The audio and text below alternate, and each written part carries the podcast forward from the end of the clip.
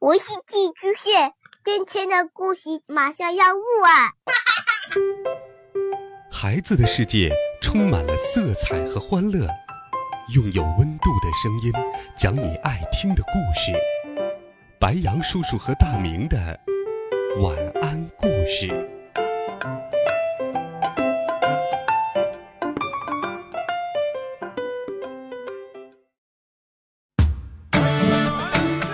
小朋友们、同学们，大家好，欢迎收听白羊叔叔讲故事。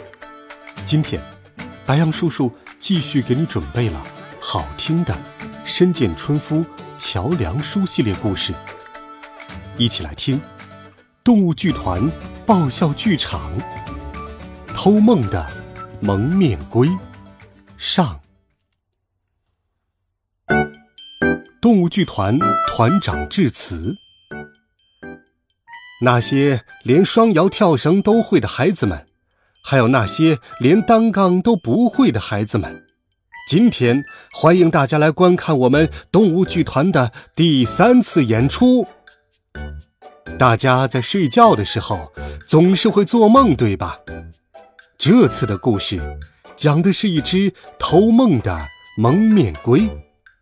蒙面龟能够随意的把孩子们的梦吸走。改变梦的结果，甚至还能创造出新的梦来，这简直太有趣了。有时候明明真的做了梦，可早上一醒来，居然把做了什么样的梦忘得一干二净了。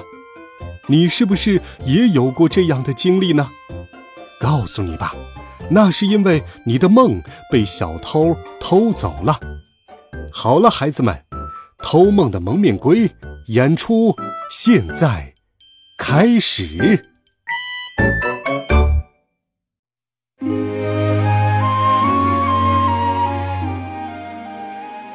从前有一只小乌龟，它的名字叫做龟达。龟达没有什么突出的优点，就是只普普通通的乌龟而已。早上醒来以后。他总是惊慌失措的，一会儿把一直耷拉的脖子缩进龟壳里，一会儿又试着伸出来，反反复复半天。龟达很想去散步，他想从水缸里逃出来，可是一次都没有成功过。每次他都吓得赶紧爬回来，腿也软软的。肚子饿了，他就会啊呜啊呜的。吃上两口，龟达就是这样度过每一天的。不过，龟达的心里装着一个秘密。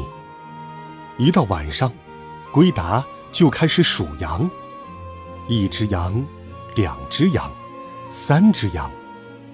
小羊们在龟达的头顶上，一只接一只的走了过去。二十六只羊，二十七只羊。不一会儿，就数到了第九百九十九只羊，但数到下一只，也就是第一千只的时候，却不是羊，而是变成了一只墨。就在那个时候，龟达一下子变成了偷梦使者蒙面龟。蒙面龟跨上墨，身上的黑色斗篷迎风飘扬着。今晚。为了去把人们的梦偷来，他们在夜空中飞驰着。我这个偷梦使者又来喽！墨就像吸尘器一样，把人们的梦都吸进了肚子里。同时，它也可以把吸进去的梦再吐出来。蒙面龟可以用墨把人们的梦偷来，然后让它把梦里的东西吐出来。还可以修改梦的内容，甚至可以创造出新的梦境。比如，蒙面龟发现那边有一个挖金银财宝的梦，便让墨嗖的一下飞了过去，把那个梦一股脑的吸到了肚子里，然后在漆黑的夜空中哇哇哇的吐出偷来的宝藏，那些金银财宝。立刻就变成了闪闪发光的星星。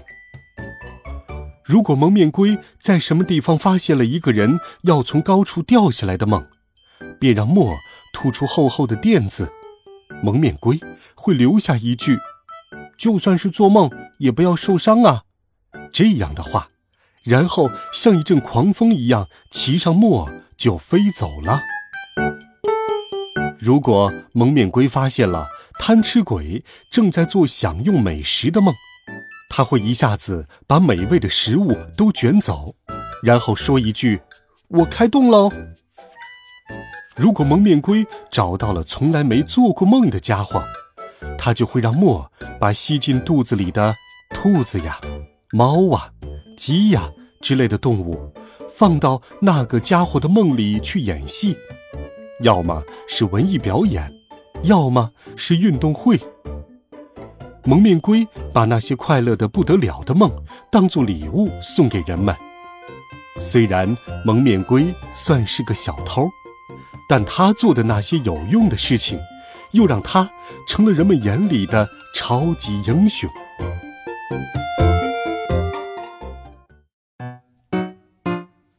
有一天，蒙面龟正骑着墨在夜空中来回奔跑，墨突然发出了咕噜咕噜的声音。墨非常痛苦的捂着肚子，哇！吐出了一大块黑不溜秋的东西，这个大黑块，居然是墨前一天晚上吸进肚子里的一只狼。墨肚子里的空间太小了，一开始狼在那儿只能缩成很小的一团，可现在，眼见着它的身体越来越大，最后变成了一只令人害怕的恶狼。我是狼次郎。你把我关在莫的肚子里这么久，我有话想对你说。喂喂，你就是梦里的那只狼吧？既然都被吸进肚子里了，老实待一会儿不行吗？听了蒙面龟的劝解之后，狼次郎说：“在这个世界上，不管是在梦里还是在现实中，人们对狼的态度都太过分了。比如，孩子们总说。”狼可真是个坏家伙，是今晚碰到的最坏的家伙。啊，狼总是会变成可怕的坏蛋形象，这样一来，所有的乖孩子都会觉得狼是坏的。所以，你能不能想个办法，在梦里改变这个坏印象呢？狼次郎瞪圆了眼睛，倾诉道：“那是因为你长着一副可怕的面孔。”这也是没办法的事情啊。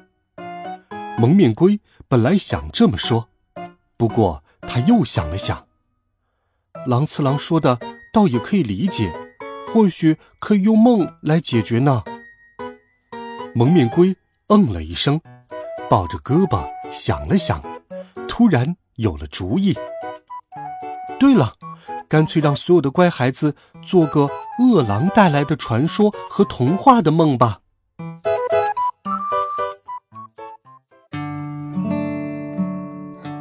好了，孩子们，这一集好听的故事，白羊叔叔就给你讲到这里。蒙面龟会给狼次郎创造一个什么样的梦境呢？